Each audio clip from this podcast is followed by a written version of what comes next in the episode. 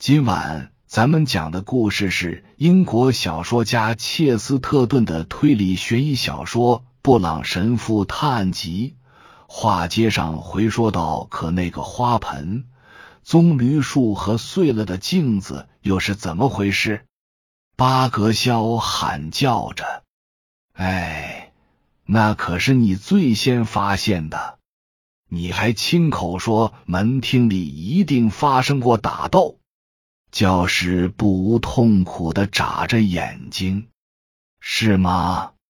他咕哝着说：“当然，我的确那么说过。我从未那么想过。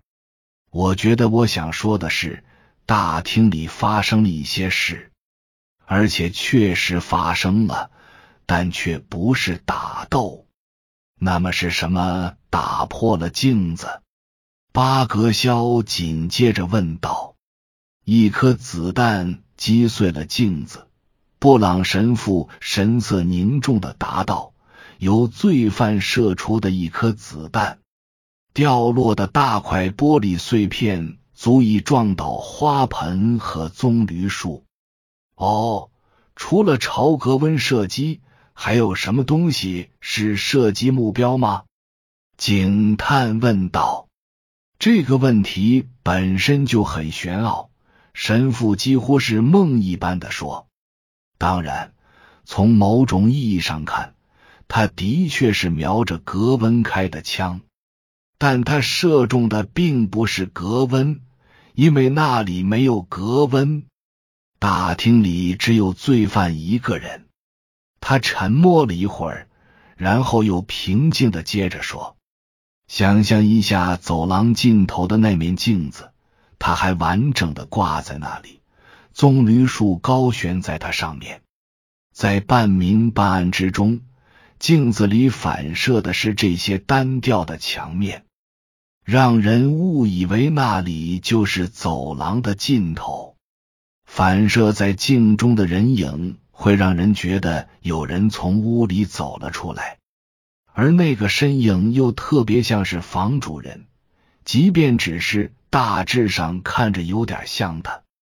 稍等一下，巴格肖叫道：“我想我开始，你开始明白。”布朗神父说：“你开始明白为什么本案涉及的嫌疑人都是无辜的，他们中的任何一位都不会将自己。”在镜中的影像误认为是老格温，奥姆立刻就能看出来自己的那头黄发不可能看成秃头。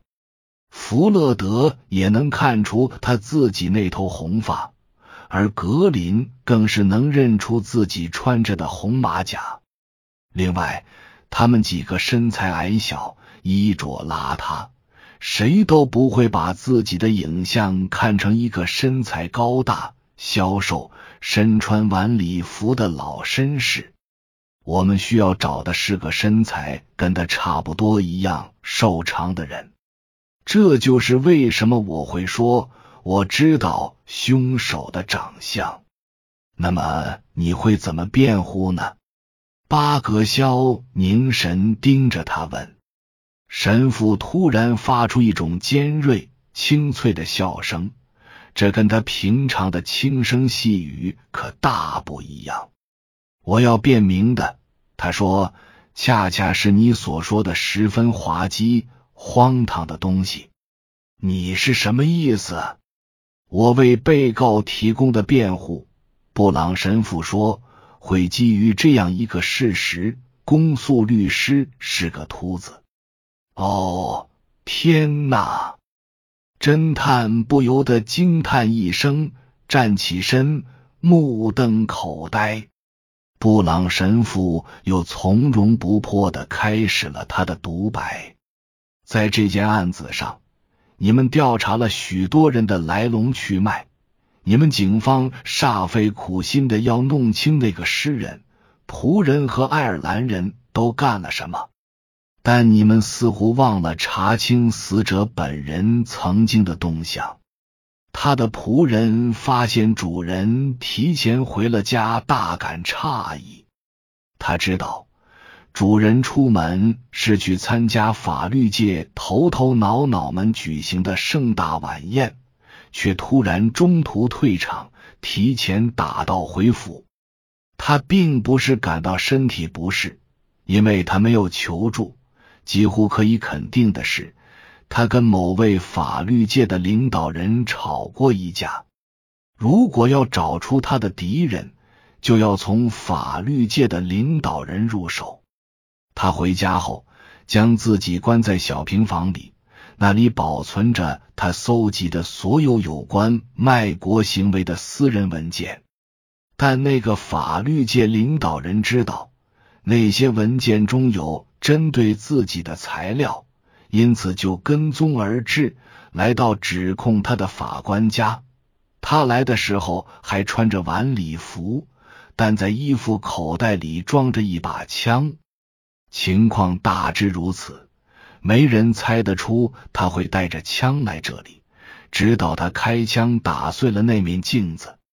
他眼神迷离，愣了一会儿，然后补充说：“镜子是件诡异的东西，镜框里曾映出过几百个不同的影像，全都那么栩栩如生，全都永远消失了。